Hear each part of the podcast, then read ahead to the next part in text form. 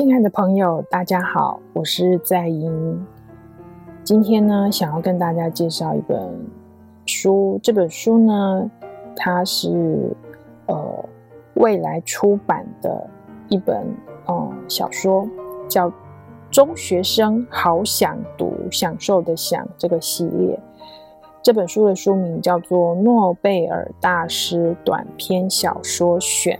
那是张子张老师所编选跟写了呃小小的这个赏析在每一篇的后面。然后呃这本书呢，它里面收录了很多短篇。那这个短篇短篇的书，其实呃我们在很多的地方。都会看到。那那为什么要介绍这一本呢？因为，呃，我觉得张子张老师他在选编这些呃文章的时候非常的用心，所以今天就要来介绍这本书里面的其中一篇。呃，这个作者呢叫赫塞，好，那这是一个德国的作家，应该也蛮多人听过他的名字。嗯，他是德国的诗人，也是小说家。哦、那呃，他在呃这个获得诺贝尔文学奖之后啊，呃，有很多的作品其实就被很多人看见。那呃，他最有名的就是《流浪者之歌》，很多人都有读过。那这本是呃这本书里面有收录了他一篇短篇小说，叫做《童年回忆》。那我们就来认识一下。哦，这个故事，他这个故事是在讲说，有一个孩啊、有一个人哈、哦，他就是长大了以后，然后遇到了他的这个一个，哦、嗯，就是遇到一个朋友，叫做亨利希莫尔，亨利希莫尔。然后呢，这个嗯，亨利希莫尔啊，他就是呃，看到了他这个主角哦，他在收集的这个标本，好。他说：“这个来做客的朋友亨利希莫尔呢，他呢就是看到了呃他的这个收集的标本，这收集的标本其实是蛮蛮特别的哦，像是呃蝴蝶啊，或者是一些蛾的标本。那诶，这个亨利希莫尔他就想起了他童年的一个往事，他就讲说，他八九岁的时候啊。”开始对于这个蝴蝶和蛾有很大的兴趣，然后就开始收集呃他们的标本。那个时候啊，他就是非常的如痴如醉啊，所以有的时候就算是家人警告他说，不要再收集那么多了，但是他就是好像都没有听进去，而且有时候都会忙到废寝忘食啊。那这个呃这个孩子啊，哈呃他就是家里面不是很有钱。所以他呢，嗯，就没有办法说有像有些人就能够有很多很好的呃收集的一些呃物品，譬如说一些收集盒啊，或者说一些做标本的一些工具。所以呢，它就是呃保存在它能够得到的一些。旧纸板箱里，哈，或者是把它能够呃收集到捡到的玻璃瓶的软木塞，哈，把它变成了呃可以插针的这个工具，好，所以呢，他一开始其实还蛮开心的，但是呢，没有想到他看到别人在收藏的呃这个标本都是。一些有玻璃盖的木箱啊，哈，有些还有一些绿色金属网分隔的盒子啊，有各种各样的高级容器。之后，这个孩子呢，哈，亨利希他就开始有一点，嗯，不愿意把自己的收藏拿出来给人家看了。这是一个非常微妙的，呃，一个短篇小说，它描述孩子的那种很微妙的心情。好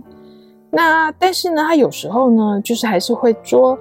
捉到一一一两只非常少见的哦，这个蝴蝶哦，这里写的是紫闪蛱蝶，他就把它做成了标本，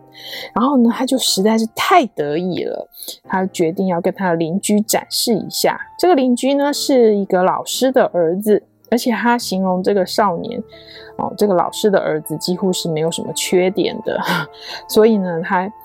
就是觉得像这样子一个模范的孩子哦，他有一点半嫉妒又半钦佩所以心里面 又特别讨厌他。好，那结果他把他这个紫闪蛱蝶的标本给这个少年看了之后呢，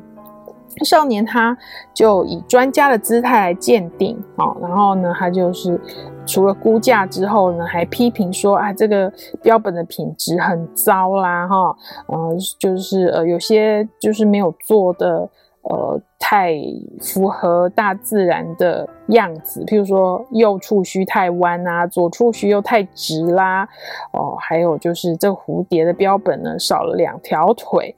本来呀、啊，这个亨利西莫尔是不太在乎这些缺点的，但是这个这个把这缺点指出来，这个少年呢，就把他。捕到这个很少见的紫闪蛱蝶的喜悦全部都破坏了，所以他就再也不展示给他看了。过了两年之后，也就是说他大概十一岁的时候，嗯，大家都稍微大了一点，哈，然后这个莫尔还是非常喜欢的，呃，这个蝴蝶跟蛾的这个标本，热情未减呢。然后这个没有缺点的这个少年呢，他们也就是慢慢都长大了嘛，哈。这时候这个叫艾米尔啊，这个老师的儿子叫艾米尔，哈，他捉到了一只天蚕蛾，哇，这天蚕蛾听说是非常更少见的，所以他非常渴望能够看到，嗯，这个天蚕蛾的样子，哇，没有想到这么棒的昆虫竟然让这个呃艾米尔捉到了哇！他一一方面又又这个很期待看到这个标本，一方面又觉得很嫉妒和愤怒。而为什么偏偏是让这个艾米尔来获得呢？唉，他真的是呃很想要去看，但是他又 好像拉不下这个脸，说去拜托他说我想要看这样，所以脑满脑子都在想这件事情。好。结果呢，啊，呃，这个第二天他这个放学后，他就想说还是去去看哈。然后呢，诶，他就到这个邻居家，然后诶，没有想到，嗯，那个艾米也不在家。虽然那个艾米尔呢，他有不在，然后他就想说，哦、这个莫尔就想说，诶，我是不是就可以用这门把可以转看看？就诶，没有想到竟然进去了。哇，然后就马上看到艾米尔保存的这两只巨大的木箱啊，哈，哎，里面有吗？呃，没看到。可是呢，他就看到了，哦，是不是在这个旁边？哇啊，看到了，哦，他看到了一个这个巨大的这个奇异眼睛，就是这个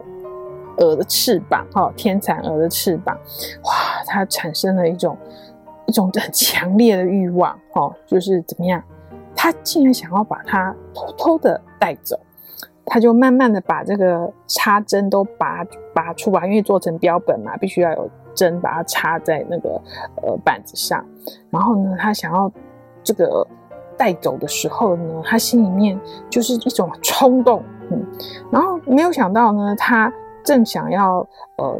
右手藏着标本，要走下楼梯的时候，却好像听到有人的脚步声在往上走。哦，他这时候突然就害怕了，然后非常害、非常恐惧，所以他就本能的把这个呃天蚕蛾的手呢藏进了口那个外套口袋。可是你也知道，这这个鹅的翅膀都是非常脆弱的呀，哈。虽然它就是很小心，然后也一。走得很慢，但是其实他一直发抖，心里面有一种不道德和耻辱的冰冷的感觉。那他就有点啊，还好不是艾米尔，而是他的女仆，他们家的女仆，他就非常心虚，满头大汗啊。这过程当中完全不知所措，他可以说是被自己的行为给吓坏了。但是呢，他他这个又又没有办法，嗯，把那个天蚕蛾放回去啊，哈。那那所以呢，当他真的回到家以后，把标本再度拿出来的时候，心里面有不幸的预感，看一眼看到差点就痛哭失声，因为这只天蚕蛾可以说是被他毁掉了，少了这个右边的翅膀跟这个右边的触须，然后整个就很多地方都碎了，基本没有基本没有办法在这个补修补，可能太难了。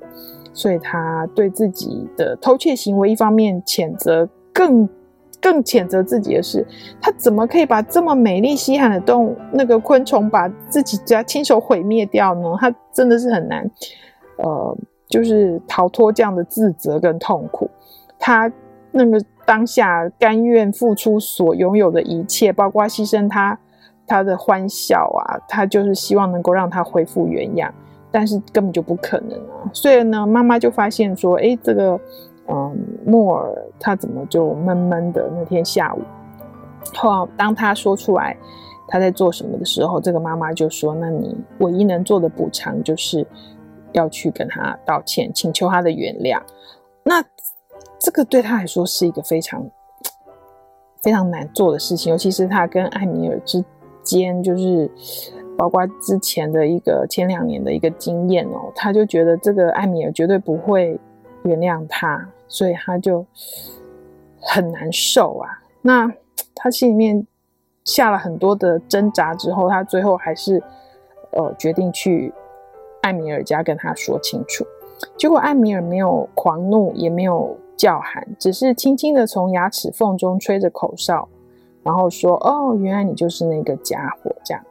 哦，所以艾米尔已经知道他的天蚕蛾消失了，不见了，然后但是他不知道是谁，那他现在就看到了莫尔来跟他道歉。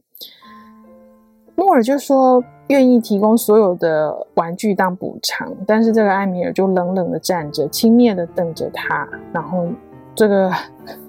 莫尔他就加码，他就说：“那不然就收下我全部的标本收藏。”这其实对莫尔来说已经是一个很大的、很大的一个嗯。道歉了哈，但是艾米尔却说：“谢啦，我对你的收藏很熟悉，今天我又开了眼界，知道你是怎么对待标本的。”哇，这这根本就是直接把嗯，就是艾米尔把莫尔最痛的点直接讲出来了，对不对？好，那一瞬间呢，嗯，莫尔差一点跳过去掐住艾米尔的脖子，但是他实在做不出来啊，因为他。从此以后，永远都只是一个小无赖了，在艾米尔的呃的认知下，还有就是在他的看法下，所以呢，他就觉得很无力，事情已经无法挽回了，弄坏了就弄坏了。所以呢，这个嗯，回到家之后，妈妈什么都没问，只是亲了他一下，那就让他要上床睡觉。可是，在睡觉之前啊。大家要不要猜一猜，嗯，这个亨利希莫尔到底做了什么事呢？他呢去把他的标本收藏拿出来，然后一只接着一只用手指把它们都捏得粉碎。嗯，其实我很喜欢这一篇。这一篇呢，我们在呃读完之后呢，可以好好的来跟小孩聊一聊有关于。我们在童年的时候的那种小小的心情，嗯，有时候不是故意的，但是，嗯，在一个冲动之下做了一件事情之后，嗯，然后怎么样面对对方，怎么样面对自己，尤其是要面对自己，这是最困难的事情。要怎么样去，呃，逃脱自责，或者是逃脱。自己看不起自己的这种情绪，所以这个小说就这么短短的几页，但是它所承载的这个沉重的情感却非常非常的浓厚。我觉得这个就是一个很会写作的作家，他在嗯嗯思考了很多人生的的一些角度之后。才能够写出来的一篇故事，虽然很短，可是有很多可以让大家去思考的事情。我倒不觉得大家要用一个道德批判的角度来看，嗯、这个亨利希莫尔说啊，你看他就是呃没有呃就是有偷窃的行为，然后没有遵守所谓道德的标准，所以最后才会变这样。我比较希望大家从嗯。比较不同的角度来思考，就是，嗯，其实这样子的孩子，哈，可能我们每个人都当过，对吧？我其实也不觉得说我小时候就是纯白无瑕的，然后什么坏事都没干过。哦，那所以我们在呃人生里面，就是因为我们会有一些这样子的冲动的时刻，然后会有做错事的时刻，所以我们人生才会变得比较有一些思考跟一些体悟啊。所以，我虽然看到赫塞写这样子的一篇嗯小说。但是我并不认为赫塞是要拿这个东西当做一个道德来，呃，指责孩子，或者是说来规范孩子，反而是一个很大的同情。我觉得就是一个同情，嗯，一个孩子他对于邻居那个老师的儿子的一个那种既羡慕又嫉妒的心情。好，然后还有就是他最后，呃，呃，把那个天蚕蛾弄坏的时候，他。他的悔恨，其实这整个的过程才是我们真正要关怀的地方，跟哦、跟去讨论的点，而不是去做最后的一个道德上的指责。不晓得今天说到这边，大家是否能够嗯理解在英想要表达的呢？嗯，也就是我们发生了很多事情的时候，其实最主要的。当下并不是要去责备谁对谁错，而是要去呃理解到底在这个当下之下，这个孩子的感受是什么。不管是在学校还是在家里，孩子都有可能做错事情，或者说做了一些他后悔莫及的事情。那这些时候，我们是不是能够用一个比较温暖的？或者是一个陪伴的角度去跟孩子做互动呢，我想这就是赫塞想要写这样子一篇短篇小说，然后想要跟读者传达的的一个想法吧。好，那今天呢就介绍这本嗯诺贝尔大师短篇小说选给大家欣赏。里面还有很多好听的故事、好看的故事，大家都可以去找来跟嗯孩子们一起读、一起看、一起讨论。好，今天就介绍到这里，谢谢大家。想听更多优质的好声音，记得下载声优 APP 哦。